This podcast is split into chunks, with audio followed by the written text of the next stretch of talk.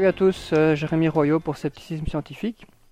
Et aujourd'hui, euh, je suis avec Elixis de la chaîne euh, Macroscopie. Salut. Bonjour. Voilà, bienvenue sur le, le podcast. Bah merci de m'avoir invité. De rien, c'est toujours un plaisir de recevoir des créatrices de contenu et des créateurs aussi. alors, on va peut-être commencer simplement par te demander si tu peux un peu te présenter pour les auditeurs. Donc euh, je suis Elixis Félix, donc de la chaîne Macroscopie comme tu l'as dit, et à la base je suis euh, doctorante en biologie cellulaire et moléculaire.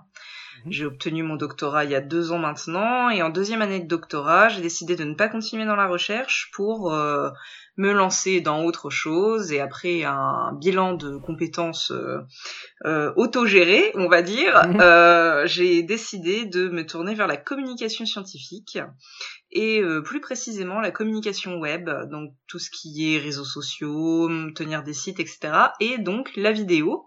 D'où le fait que j'ai lancé ma chaîne, euh, qui à la base était un projet universitaire en fait pour pouvoir entrer dans le master. Et je me suis vraiment prise au jeu euh, de de, la création de vidéos et, surtout après avoir euh, rejoint le Café des Sciences pour lesquels je suis euh, actuellement euh, membre de la Team Com, donc toutes les personnes qui font de la communication autour du Café des Sciences et des super événements que nous faisons. et donc je m'occupe majoritairement des réseaux sociaux et des événements qu'on monte sur les réseaux sociaux au niveau du Café des Sciences. Ok. Et donc c'était en fait un projet à la base pour rentrer dans ton master, c'est ça? Il y avait une, condition d'entrée qui était un travail ou? C'est ça. Alors en fait, euh, quand j'ai terminé ma thèse, j'ai pas pu rentrer directement dans le master parce que j'ai terminé ma thèse en octobre et la rentrée c'est en septembre. Et du coup, euh, quand j'ai discuté avec les directeurs du master, ils m'ont dit ne faites pas une année blanche, Faites une année durant laquelle vous nous montrez que vous êtes motivé par euh, la vulgarisation scientifique et la communication scientifique. Donc montez un projet pour que la prochaine fois qu'on vous voit, on se rende compte que vous êtes vraiment motivé. Et donc je me suis dit, ben pendant un an, qu'est-ce que je vais faire? C'est que ben je vais me former euh, au montage vidéo et à la vulgarisation sur Internet via une chaîne, parce que c'était ce qui me plaisait le plus et me motivait le plus par le fait que j'étais fascinée depuis des années par les chaînes de vulgarisation sur Internet. Donc je me suis dit, c'est l'occasion de me lancer, c'est l'occasion de le faire. Et donc à la base, ça devait durer juste un an pour avoir quelque chose à présenter euh, à l'oral du master. Et euh, là, ça va bientôt faire deux ans que ma chaîne existe. Ok. D'accord. Chouette projet en tout cas. Et, euh, et donc du coup, qu'est-ce qui t'a intéressé plus spécifiquement dans la vulgarisation scientifique en fait? Euh, c'est le fait que j'aime bien expliquer des choses. Je je suis désolée pour les gens qui n'aiment pas qu'on dise expliquer. Je sais c'est expliquer, mais je n'arrive pas à le prononcer correctement. Euh, j'aime j'aime beaucoup transmettre. Euh, c'est quelque chose qui était extrêmement important durant ma thèse. J'ai vraiment apprécié donner des cours et avoir des stagiaires. Mhm. Et la vulgarisation pour moi, c'est et je pense pour tout le monde hein, de toute manière, c'est la transmission des connaissances et donc, euh, c'est ça qui m'intéresse le plus dedans, c'est réussir à apporter des choses euh, que moi je sais et qui me fascinent à, au plus grand nombre. Mhm, ok. Donc, du coup, tu en es où dans ton, dans ton master? Euh, là, mon master, je l'ai obtenu. À l'heure actuelle, je suis en recherche de travail. Euh, ah, donc, euh, donc, si quelqu'un a besoin d'un community manager, bonjour. ok. Bah, c'est vrai que la communication scientifique, c'est vraiment euh, quelque chose de très important et où il y a, beaucoup de, de chantiers, de travail à faire. Parce qu'il y, a toujours une difficulté du fait que beaucoup de chercheurs ne font absolument rien pour, euh, pour vulgariser ou pour euh, répandre un peu les résultats de leur recherche au niveau du grand public. Et du coup, ça crée un fossé énorme entre, entre la recherche et puis les infos, enfin les, descriptions de recherche qui arrivent un peu chez Monsieur Tout le Monde après quoi. Mm, c'est ça, c'est pour ça qu'il y a de plus en plus euh, le développement de, au sein des instituts et autres d'un pôle de communication qui ont vraiment mm. pour but de, bah, de faire ce travail en fait, d'aller chercher euh, les recherches des chercheurs et les chercheurs en eux-mêmes pour les amener mm. vers le grand public et donc en fait ils servent de pont et euh, c'est vraiment vers ça que je me suis dirigée à l'heure actuelle en fait, parce que mmh. parce que ce pont est important en fait, euh, que ce soit pour le grand public, mais que ce soit pour les chercheurs aussi, parce que parce que si leur recherche reste cantonnée euh, au monde de la recherche, je trouve ça triste en fait. Mhm, tout à fait. Oui, j'ai l'impression qu'il y avait, euh, je pense que c'est lié à des, des, des, courants de pensée historiques, mais il y avait une conception un peu euh, de la science qui était, euh, voilà, on, fait de la science de notre côté, ceux qui peuvent comprendre, bah, ils comprennent et c'est bien, et puis les autres, bah, tant pis s'ils comprennent pas, quoi. C'est un peu ça. L'impression, ouais. j'ai l'impression qu'aujourd'hui, on est, on est vraiment en train de sortir de ça et d'être plus dans une logique d'essayer de, de, rendre toutes ces informations accessibles au plus grand nombre et ça, c'est vraiment quelque chose qui est, qui est, très positif et qui permet aussi d'éviter toute une série de d'incompréhension, euh, voire d'instrumentalisation de la science pour différentes euh, idéologies politiques. Mmh, tout à fait. Et euh, aussi de, de former comme ça la population en, en, communiquant beaucoup plus sur les recherches scientifiques, etc. Et eh ben c'est pour moi une façon de lutter contre tout ce qui est fake news, etc. Parce que ben ça permet aux gens d'avoir une base sur laquelle réfléchir en fait. Mhm, tout à fait. Tout à fait. Ok. Euh, alors peut-être pour parler un petit peu de, du contenu de ta chaîne, ce qui est un peu euh, particulier, je pense, enfin en tout cas subjectivement parlant de ma part, si je devais décrire ta chaîne, j'aurais un petit peu plus de difficultés que pour d'autres personnes euh, qu'on a qu'on a pu interviewer ici sur le podcast, parce que tu, tu, tu touches à des sujets assez variés et euh, souvent à des sujets qui sont pas trop abordés ailleurs en fait, qui sont pas les trucs classiques euh, qu'on va voir sur des chaînes de vulgarisation scientifique ou sur des chaînes euh, sceptiques. Donc comment est-ce que tu comment est-ce que tu définis le, le, contenu abordé? On pourra en parler un peu du contenu en question, mais. J'aime présenter ma chaîne en disant que je suis là pour parler de la recherche, mais dans sa globalité. souvent, on prend la recherche pour sa finalité, c'est-à-dire le résultat de la recherche, et moi, ce que j'aime, c'est présenter l'ensemble d'une recherche, que ce soit de là où elle est partie, parce qu'il y a toujours un point de départ, pour arriver euh, jusqu'à jusqu'au résultat, en passant par toutes les expérimentations qu'il y a eu. Et euh, la recherche, pour moi, ça se cantonne pas à mon domaine de base, qui est la biologie, c'est c'est la recherche dans tous les domaines. Donc euh, donc c'est vrai qu'au début, je m'étais dit, je vais faire euh, que de la science dure, comme on dit, et me cantonner à la biologie. Mais en réalité, j'ai tellement d'amour aussi pour tout ce qui est les recherches en sociaux que, mmh. que je pouvais pas passer à côté, quoi. Donc c'est vrai que ma chaîne est un peu une interface entre tous les types de sciences, mais à partir du moment où il y a de la méthodologie, et eh ben je peux en parler en fait. Mhm. Oui, c'est ça. Donc c'est vraiment plus axé sur le, processus finalement que sur le, résultat. C'est ça. ça devient un peu trans, euh, transdisciplinaire, si on peut dire ça, j'imagine. Oui, tout à fait. Euh, puisque de toute manière, mon but est, d'expliquer comment euh, on en est arrivé là. Et ben, ça peut être n'importe quelle étude, ça, fonctionne quoi en fait. Mhm, mhm. Ok. Donc peut-être pour, pour euh, donner quelques exemples de, de contenu, moi qui m'avait euh, un peu marqué, euh, j'ai regardé tes vidéos un petit peu euh, dans, dans l'ordre historique. Donc une des premières que j'avais retenues, c'était la vidéo où tu parles du trouble de l'imposteur et où tu parles un peu de ton parcours par rapport à ça. Donc là, c'est une vidéo du coup plus un peu plus psy. Mmh. Est-ce que tu peux en dire quelque chose? Euh, ben, c'est une vidéo euh, qui, qui, qui est un peu à l'heure actuelle un moteur pour moi parce que c'est celle qui a le plus de retours positifs mhm. malgré le fait que ben elle soit au début de ma chaîne et que à l'époque euh, j'étais encore vachement en galère sur comment on utilise le matos, comment on monte une vidéo, etc. et qu'elle est donc tout à fait perfectible au niveau visuel et ben son contenu continue toujours autant à toucher les gens deux ans après et je reçois tellement de de, de mots sur cette vidéo, de personnes qui viennent me dire putain grâce à cette vidéo je me rends compte que bah c'est certainement de ça que je souffre et je vais enfin pouvoir commencer à aller mieux etc. Euh, euh, ton témoignage est hyper touchant, merci d'avoir fait cette vidéo etc. Que que bien que ça a été une vidéo très dure à faire parce que ben euh, j'ai décidé de me dévoiler à la fin de celle-ci, comme tu l'as mhm. dit, en racontant mon parcours.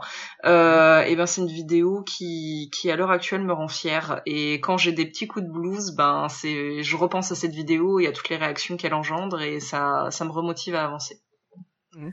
Peut-être pour les gens qui n'ont pas du tout euh, idée de quoi on parle, tu peux peut-être définir en très très, très brièvement de quoi ça parle?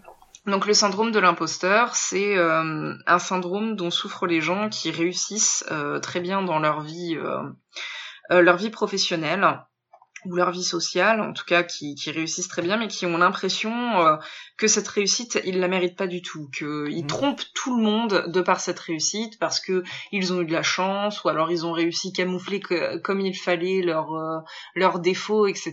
Et que mmh. et que s'ils en ont arrivé là, c'est parce qu'ils ont trompé tout le monde et que donc ils sont en réalité des imposteurs et ils vivent dans cette peur permanente que euh, quelqu'un va se rendre compte qu'effectivement ils méritent pas tout ça et que et, et qu'ils sont bah, des imposteurs, comme dit le syndrome de l'imposteur. Et, euh, et euh, donc c'est à divers degrés. Hein. Il y a des gens qui vivent un énorme syndrome de l'imposteur. Il y a des gens qui ont juste un tout petit syndrome de l'imposteur. Mais quoi qu'il arrive, c'est super handicapant au jour le jour. Euh, moi qui passe euh, actuellement des, des entretiens d'embauche de façon assez euh, perpétuelle, et eh ben c'est très dur de réussir à se vendre quand on a un syndrome de l'imposteur parce que parce que bah de toute manière vu qu'on estime ne pas mériter les places ben dire euh, oui euh, c'est c'est moi qu'il vous faut ben c'est ça va à l'encontre de tout notre, fonctionnement de pensée etc et c'est quelque chose d'extrêmement stressant et d'extrêmement euh, euh freinant dans la vie de tous les jours en fait donc mmh.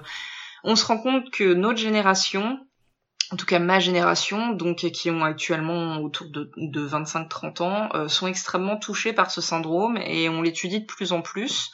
Et si à l'heure actuelle, il n'y a pas vraiment de solution contre le syndrome de l'imposteur, à part euh, bah, un peu prendre sur soi et apprendre à se valoriser, et ben du fait qu'on est de plus en plus touché, il y a beaucoup d'études qui essayent de trouver des moyens euh, de vraiment lutter contre le syndrome de l'imposteur, sachant que par chance, c'est un syndrome qui a tendance à diminuer avec l'âge.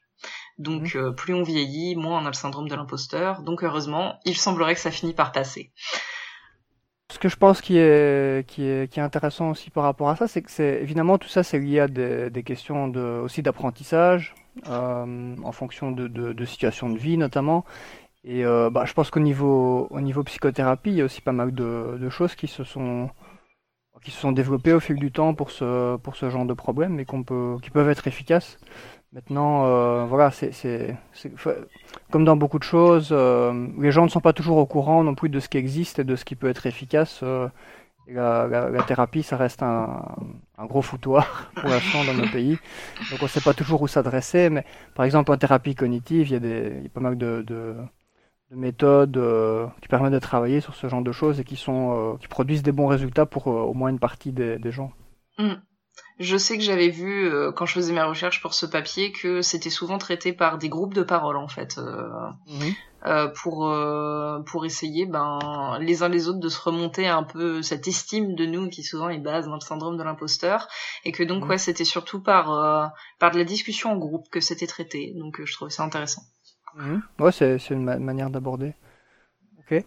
Euh, alors après ça, une chose que j'ai trouvé bien aussi dans cette dans cette vidéo, c'est que même si, comme tu dis, euh, c'était un peu le début, donc c'est peut-être un peu imparfait euh, certains pour certains aspects techniques, il y a déjà un, souci de, de vulgarisation puisque il y a il y a comme plusieurs étapes. Il y a une sorte d'introduction et après tu proposes aux gens de faire un petit test euh, en ligne qui est assez assez simple. Puis après tu reviens sur les résultats du test, puis tu parles de ton expérience. Donc il y a il y a déjà une comme ça une structure qui est, qui est assez sympa, je trouve, dans le dans l'épisode. C'est pas c'est pas juste un discours euh, euh ex cathedra, voilà, le syndrome de l'imposteur, c'est ceci, cela, et voilà, c'est pas ça quoi. Non, j'avais essayé. Euh, enfin, de toute manière, chacune de mes vidéos, j'essaye de tester quelque chose. Et mhm. euh, dans cet épisode-là, ben, j'avais envie de tester un peu de mise en scène, en fait. Enfin, le moi, la manière dont je, vis ce syndrome, c'est euh, d'avoir le sentiment en permanence que euh, une voix à l'intérieur de moi me tire vers le bas. Et donc j'avais envie, euh, donc pour les gens qui n'ont pas vu la vidéo, tout au long de la vidéo, il y a des voix qui piratent l'ordinateur avec lequel je travaille, qui s'appelle HAL pour assistant de laboratoire. Euh, et qui euh, du coup hack son serveur vocal et se met à parler en disant des phrases comme euh, je ne suis pas assez bien pour ce travail ou des choses comme ça qui sont des vrais témoignages qui viennent d'une d'une étude qui a été faite par Kevin Chassangre et, et un autre chercheur dont le nom m'échappe. Et et donc en fait j'ai essayé par par ce, ce petit truc de ça passe par le serveur vocal de HAL, etc., d'essayer de représenter euh, clairement comment chez moi se manifeste le syndrome de l'imposteur pour que les mmh. gens aient une une véritable idée quoi et vraiment se disent ah oui oui ça je connais donc Là, c'était ça que j'avais envie d'essayer de tester sur cet épisode. Est-ce qu'on peut parler un petit peu de mise en scène? J'en sais rien, mais en tout cas, mmh. euh, chaque épisode que je fais, j'essaye de, de, de, tester une nouvelle, une nouvelle mise en forme, euh, etc., pour pas rester bloqué dans un format. Ok, ça c'est sympa. Est-ce que le euh, c'est une référence à Odyssée de l'espace? Alors euh, non, pas du tout. Euh, en tout cas, peut-être inconsciente, mais sur le moment, je ne l'avais pas du tout pensé comme ça. Et beaucoup de gens m'ont fait remarquer. je pense qu'en fait, c'est une référence inconsciente parce que je l'avais pas pensé comme ça. Mais mais effectivement, euh, c'est peut-être mon esprit qui s'est dit ah mais c'est vrai que ça, c'est c'est un truc que tu connais déjà, mais je vais pas te le dire. Mhm. C'est marrant parce qu'il y, a une il y a une similitude dans le sens où c'est chaque fois une sorte de de, programme qui prend un peu le contrôle finalement, hein, qui, s'impose dans, ton épisode comme dans l'Odyssée de l'espace. Oui, tout à fait. Ah, c'était pour l'anecdote. Euh, ok. Alors après ça, euh, bah, il y a plein, il y a d'autres thèmes qui sont vraiment euh, tout à fait différents de, de, ce dont on vient de parler maintenant.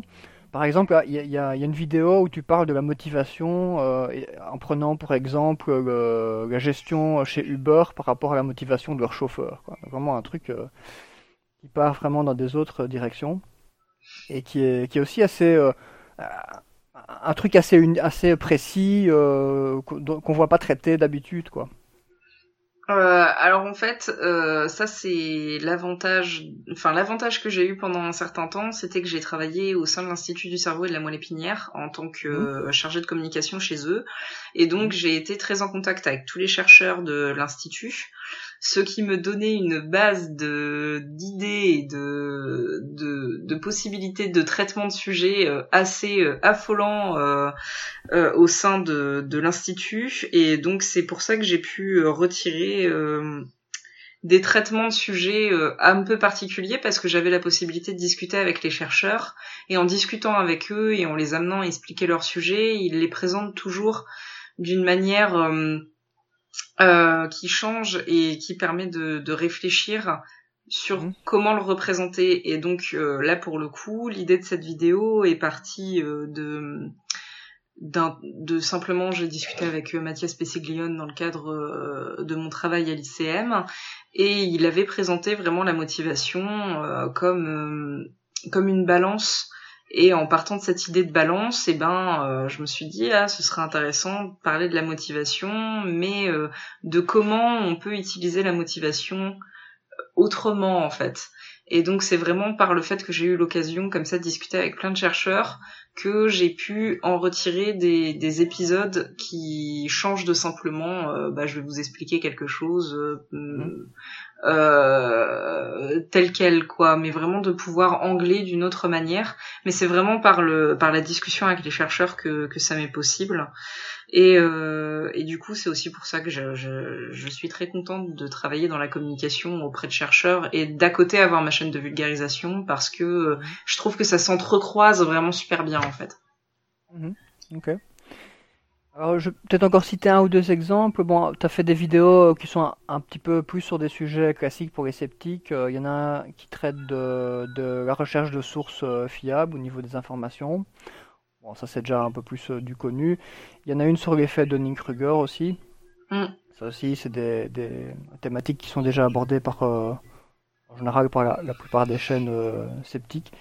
Euh, alors par contre, on a fait une autre euh, qui est un peu particulière aussi. Enfin, d'emblée, avant d'avoir vu la vidéo, quand j'ai vu le titre, je me suis dit, qu'est-ce que c'est que ce truc? Ça, s'appelle l'étrange beauté de la taxidermie. Oh oui. Est-ce que tu peux nous dire quelque, quelque chose là-dessus? Alors ça c'est pareil, donc c'est une vidéo qui a qui est née dans le cadre euh, de de deux choses, de mon master à la base de mon master de communication, euh, durant lequel on a travaillé en collaboration avec le musée euh, de Strasbourg, le musée d'histoire naturelle de Strasbourg, euh, puisque on a fait des vidéos dans le cadre de mon master au sein de ce musée. Et j'y ai découvert la taxidermie, donc que je connaissais déjà, mais enfin vraiment la taxidermie telle euh, et comment on peut s'en servir euh, au sein d'un musée, etc. Et euh, j'ai discuté beaucoup avec la conservatrice du musée qui est passionnante. Enfin, c'est vraiment une personne passionnante à écouter, qui a un milliard d'anecdotes à raconter sur la taxidermie et son utilisation. Donc déjà, ça a fait naître en moi l'idée que ah, ce serait un sujet duquel j'aimerais parler parce que c'est excellent et c'est passionnant. Et à côté de ça, j'ai été contactée par euh, Pint of Science, qui m'ont dit euh, oui on aimerait bien que des vidéastes fassent des vidéos pour faire la promotion de l'événement. Euh, on a des objets à vous proposer et si vous avez envie de faire une vidéo sur un des objets ben faites-vous plaisir. Et parmi ces objets il y avait un renard empaillé et là mon cerveau il a fait renard empaillé taxidermie tout ce que t'as dit la conservatrice du musée vas-y fais un épisode go ma fille euh, du coup, euh, en fait, c'est né de cette, cette occasion que m'a donné Pint of Science, parce que je pense que si j'avais pas eu euh, ce, ce moteur derrière, l'épisode ne serait pas né. Mais, euh, mais du coup, ouais, ça m'a donné cette occasion de pouvoir parler de de quelque chose qui, à un moment précis, me paraissait absolument passionnant, et ça me paraît toujours euh, tout autant passionnant, surtout la crabe taxidermie, si vous avez l'occasion de, de suivre le compte Twitter Crap Taxidermie, c'est, c'est de la beauté au jour le jour et, et du soleil dans ton cœur, quoi. Enfin, euh, ça me fait tellement rigoler que, que je ne peux que vous dire de, de, de vous intéresser à cela. Et, euh, et en fait, la taxidermie, ça m'a permis de, de d'apporter un peu ben ce sujet de société qui est qui est le fait que ben l'homme se cale, enfin calque toujours les choses sur lui en fait. Et dans la taxidermie, il fait pareil. Euh, les représentations qu'il y a en taxidermie, c'est euh, c'est des, des représentations extrêmement anthropomorphisées et extrêmement du point de vue de l'œil de l'homme. Et j'en ai pas beaucoup parlé, mais j'aimerais vraiment faire un épisode où on voit l'évolution de la société par l'œil de la taxidermie, parce mmh. que euh, euh, en discutant avec euh, la conservatrice du musée, elle nous expliquait vraiment que les scènes représentées dans, dans, les scènes de taxidermie euh, en, bah, par exemple, une simple scène en forêt euh, d'animaux, etc. En fonction de l'époque, elle va être extrêmement changée, euh, avec euh, une vision très patriarcale à un moment, avec c'est la femelle qui s'occupe des petits et le mâle est un chasseur, etc. Comme on pouvait la voir. Et au fur et à mesure que la société a évolué, et eh ben cette vision a été un petit peu changée pour aller vers une vision très la famille est soudée, la famille est belle, etc. Alors que ben il y a des il y a des animaux, euh, bah la famille, ça n'existe pas vraiment. Hein. Le petit, il est né, on s'en occupe deux semaines et après, vas-y Coco, débrouille-toi quoi. euh, et donc euh, qu'on pouvait vraiment voir l'évolution de la représentation de la société par comment elle, comment la famille était représentée euh, dans, dans les scènes taxidermiques. Et ça pourrait faire un sujet entier ça. Et honnêtement, mmh. genre, je pense que je le ferai. Ok, ah, c'est un sujet intéressant et innovant en tout cas, je pense. Euh, J'arrive pas à m'empêcher d'avoir euh, à l'esprit cette image de, euh, du type qui a, qui a utilisé la taxidermie pour transformer son chat en drone volant. Oui, tout à fait. Je trouve ça très drôle. voilà. Euh, ok. Alors, est-ce que pour le pour le futur de ta chaîne, tu as des projets, euh, as des projets en particulier, des, des, thèmes spécifiques que tu comptes aborder? Bon, tu, tu viens d'en citer un, mais est-ce qu'il y a d'autres choses? Alors là, les deux prochains épisodes sont les épisodes de la joie, puisque je vais parler du suicide et de la dépression. Ah, super. Euh, j'ai pour euh, but aussi de réussir à avoir une interview d'une chercheuse qui travaille sur la créativité et mhm. en fait qui, qui étudie euh, comment euh, les cerveaux sont différents au niveau de la créativité, qu'est-ce qui fait qu'une personne est créative, et aussi euh, sur les médicaments qui rendent les gens plus créatives, créatifs, puisque les mhm. personnes par exemple qui prennent des médicaments pour Parkinson parfois se mettent à se mettent à devenir extrêmement créatifs dans le sens où ils se mettent à peindre etc alors que c'était pas du tout quelque chose qu'ils faisaient avant et euh, donc j'aimerais euh, beaucoup interviewer une chercheuse qui travaille sur le sujet, euh, avec laquelle il faut que je me mette en contact. Et de la même manière, j'aimerais beaucoup réussir à trouver un moyen de, un moyen détourné, enfin pas détourné, mais plus plus intéressant de parler de l'effet placebo que en disant bah l'effet placebo c'est telle ou telle chose et voilà euh, machin donc euh, ça il faut encore que ça mûrisse mais l'effet placebo fait partie des sujets que j'aimerais euh, aborder bientôt sur ma chaîne. Mhm. C'est un sujet intéressant et qui est plus complexe que ce qu'on peut penser a priori. Tout à fait. Mais donc, chouette programme. Euh, alors, je voulais te poser une question aussi, dont j'ai déjà discuté avec d'autres d'autres invités ici sur le podcast. Comme tu es une créatrice de contenu, j'ai comment ça comment ça s'est passé pour toi sur les sur les réseaux sociaux Est-ce que est-ce que, est que tu as dû euh, subir beaucoup de, de, de, violences ou d'insultes ou euh, comment ça s'est passé en fait à ce niveau-là? Eh ben moi ça se passe extrêmement bien, euh, vraiment, je n'ai vraiment pas à me plaindre. les gens sont très bienveillants, ma communauté est la communauté la plus gentille qui existe sur cette planète. Euh, je n'ai jamais été insultée, que ce soit sur mon physique, que ce soit sur ma personnalité.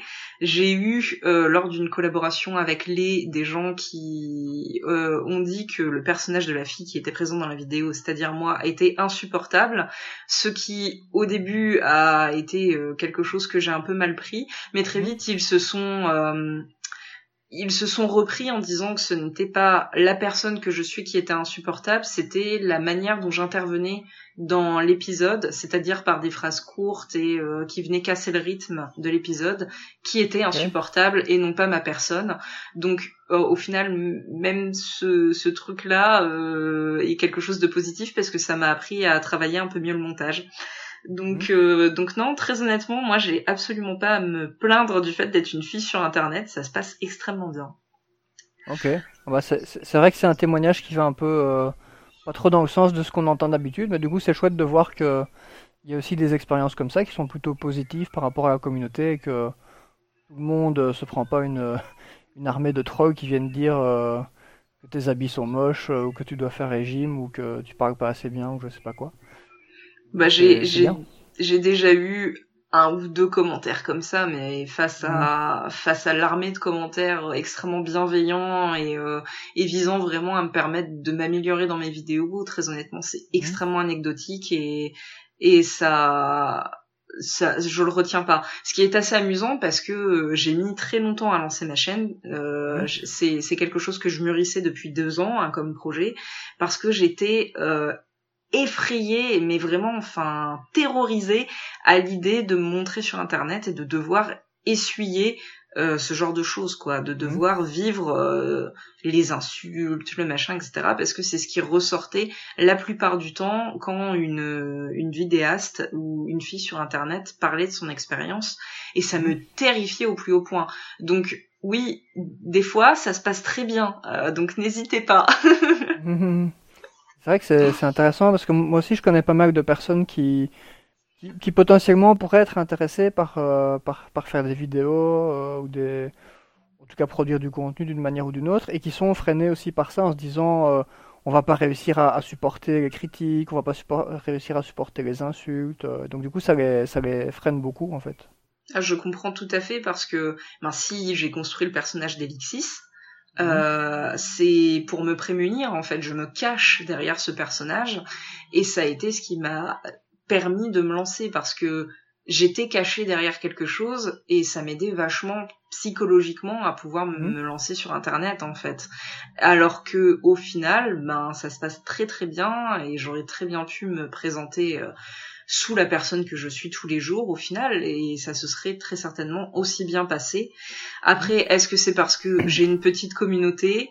Je ne sais pas du tout. Je touche du bois pour que ce soit pas le cas et que plus ma communauté va, va monter, euh, plus les gens vont rester bienveillants.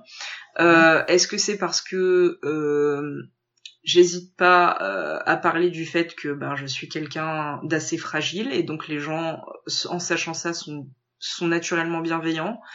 Je sais pas, parce qu'au contraire, on pourrait penser qu'en disant je suis fragile, ça attire tous les tous les trolls qui viennent te taper dessus. Mais euh, en tout cas, euh, vraiment, euh, à part oui, vraiment deux trois épisodes, j'ai j'ai j'ai vraiment pas à me plaindre. Et encore deux trois épisodes, j'ai un commentaire qui m'avait beaucoup fait rire, qui était épisode extrêmement intéressant, extrêmement bien vulgarisé, enfin vraiment parfait. mais tu devrais faire attention à ton poids. Et euh, j'avais répondu à la personne, mais qu'est-ce que mon poids vient faire là-dedans? Est-ce que mon épisode serait moins pertinent si j'étais plus grosse? Et euh, le mec m'a répondu, bah non, t'as raison, en fait c'était complètement con, il a modifié son commentaire. Ah ouais, ok. Ouais, bah c'est des, éléments intéressants. Je pense pour revenir sur la question du nombre d'abonnés, je pense que ça, il peut y avoir un effet dans le sens où, imaginons que tu as, euh, bon, si on fait un peu de statistique, que tu as 10 000 abonnés. Je pense que tu t'approches de ces, ces eaux-là. C'est ça, ouais. Et que, bah, imaginons que là-dedans, tu as, euh, je sais pas moi, 1% de personnes qui postent des trucs de troll ou agressifs. Bah, du coup, ce 1%, si maintenant tu passes à, à 100 000 abonnés ou à 1 million d'abonnés, bah, ils, vont avoir un impact psychologique de plus en plus euh, visible en fait. Enfin, ils vont être de plus en plus visibles même si leur nombre n'augmente pas. Euh, parce que quand tu as moins d'abonnés, tu dis, bon, il y en a un de temps en temps. Maintenant, si tu, si tu, tu ouvres ta page et que tu envoies 10 d'affilée euh, le même jour, peut-être qu'en termes de fréquence, en, termes de, de, nombre, en fait, ils sont pas plus nombreux qu'avant. Euh, enfin, il n'y a, pas un pourcentage des, des, auditeurs qui, qui, est plus euh, violent qu'avant, mais comme il y a beaucoup d'auditeurs, l'effet peut sembler plus important euh, à cause de ça. En fait, je sais pas si tu vois ce que je veux dire. Oui, oui, je vois tout à fait ce que tu veux dire. Et c'est ce qui me fait un peu peur de voir, mm. de voir mon nombre d'abonnés grandir. c'est toujours une certaine dichotomie, on va dire, de d'être heureux de voir sa chaîne grandir et d'avoir de plus mm. en plus de gens s'abonner, mais d'en même temps avoir peur de voir ce nombre grandir parce qu'on se dit est-ce qu'à un moment, ben, le fait qu'il y ait plus de gens, ça va faire que ça va devenir beaucoup plus difficile à gérer euh, d'un point de vue des critiques? Mhm. Tout à fait. Ok. Euh, alors une question que que je t'avais pas posée, que je pose d'habitude au début, c'est comme tu as fait certains, certaines vidéos qui, qui touchent un peu euh, à l'esprit critique, comment est-ce que tu as découvert ce qui touche à ça? Est-ce que tu as découvert ça par un, par, par un chemin en particulier ou c'est venu simplement avec la démarche scientifique? Alors moi, c'est quelque chose que je connais depuis des années du fait de la démarche scientifique en fait, mais je savais pas qu'on appelait ça de l'esprit critique. Alors ça peut paraître très bête, mais enfin tout ce qui est esprit critique, biais cognitif, machin, etc. En fait, je connais ça que depuis deux ans, de, depuis que j'ai lancé ma chaîne en fait. Euh, et c'est par hygiène mentale que j'ai commencé à découvrir vraiment tout ça, des choses que je savais mmh. déjà, mais sur lesquels j'avais pas de mots et sur lesquels j'avais pas d'idées précises en fait. Euh, et du coup, en commençant à m'y intéresser vraiment par ben, par le biais d'hygiène mentale, euh, j'ai découvert toutes ces choses et je me suis dit ben euh, si moi-même en fait j'ai toutes ces bases et toutes ces connaissances sans savoir qu'en réalité c'est ça, ça doit être le cas pour plein d'autres gens, donc euh, autant en mmh. parler. Euh, et euh, en fait, dans la démarche de, enfin la démarche que je me donne dans l'esprit critique, c'est plus une démarche, ben, comme celle qui a hygiène mentale, qui est un peu, un peu mon exemple pour tout ça, parce que je trouve qu'il fait un travail merveilleux. C'est vraiment de de donner les bases aux gens pour qu'ils puissent euh, le faire par eux-mêmes en fait, mhm. plus que de d'utiliser moi mes propres euh, bases d'esprit critique pour discuter de sujets. Ouais, tout à fait. Ouais, c'est clair qu'hygiène mentale en termes de, de pédagogie et de vulgarisation, euh, c'est vraiment une référence. Hein. D'ailleurs, Christophe, si tu nous écoutes, on te fait des bisous. Ah oui, des gros bisous. ok. Euh, ok, bah voilà, je pense qu'on a un peu fait le tour. Est-ce que Peut-être en termes de, de, conclusion, j'ai peut-être une dernière question. Euh, qu'est-ce que tu penses de, de l'état actuel de, de la vulgarisation euh, de, de, contenu sur, euh, sur YouTube? L'état actuel est, est, très bien pour moi. J'aime voir de plus en plus de contenu, de plus en plus varié, avec des, des formes de plus en plus variées, etc., pour que tout le monde puisse s'y trouver. Mmh. J'aimerais que les gens citent un peu plus leurs sources, euh, mhm. parce que pour moi c'est quelque chose d'extrêmement important de sourcer son travail. Euh, mais je suis contente de voir même des jeunes s'y mettre en fait. Le simple mhm. fait de vulgariser un sujet, c'est un moyen de se l'approprier. Donc mhm. c'est ne simplement le fait que de voir des jeunes faire ce travail-là, je, sais que c'est super bénéfique pour eux et du coup ça me fait extrêmement plaisir. Euh, et, euh, et j'aimerais que des gens qui ont peur de se lancer osent se lancer. De toute manière, euh, enfin, ça ne vous coûte rien et amusez-vous, quoi. Enfin, le plus important, c'est vraiment de se faire plaisir. Mhm.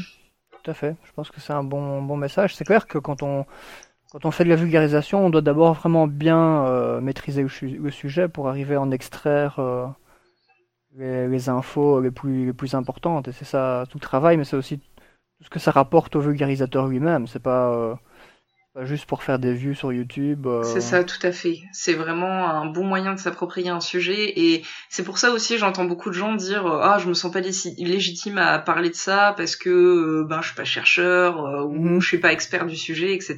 Mais au final c'est pas grave. on n'a pas à être expert d'un sujet pour pouvoir en parler. à partir du moment où ça nous passionne et à partir du moment où on a fait le travail en amont pour que les choses soient soient claires, nettes, précises et juste, et eh ben allez-y, parlez-en. Mmh. Si simplement parce que ça vous plaît et parce que ça vous passionne, bah faites-le.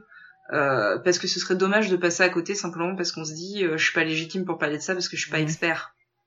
Oui, c'est ça. Et, comme tu dis, ça se prépare. Et même les experts, euh, bah, en général, ils font pas une chaîne YouTube pour parler uniquement du sujet duquel ils sont experts. Quoi. Oui, tout à fait. Donc, donc, même pour eux, en fait, ça demande toujours de la préparation, des recherches, de la synthèse c'est pareil pour tout le monde, et si eux peuvent le faire, euh, bah, vous, vous pouvez, les autres personnes peuvent, peuvent y arriver aussi, même s'ils sont pas experts à, la base. C'est ça. Ok, super. Ben, en tout cas, je te remercie beaucoup euh, d'être venu présenter euh, ta chaîne sur le podcast. J'espère que ça pourra contribuer un petit peu à, faire connaître aussi ton travail, qui est vraiment, vraiment sympa. Merci. Et bah voilà, en tout cas, moi j'ai hâte de voir de voir la suite de tes vidéos, de pouvoir voir quel sujet tu vas nous, nous sortir à l'avenir. Eh ben, je te remercie vraiment de m'avoir invité. Ça m'a fait très plaisir de discuter de tout ça avec toi. Et, euh, et venez sur ma chaîne, allez bien, mettez des pauses bleues. ok. Voilà. Merci en tout cas. À une prochaine. Et euh, ben voilà, c'était Jérémy Royaux pour Scepticisme Scientifique. Euh, à bientôt. Salut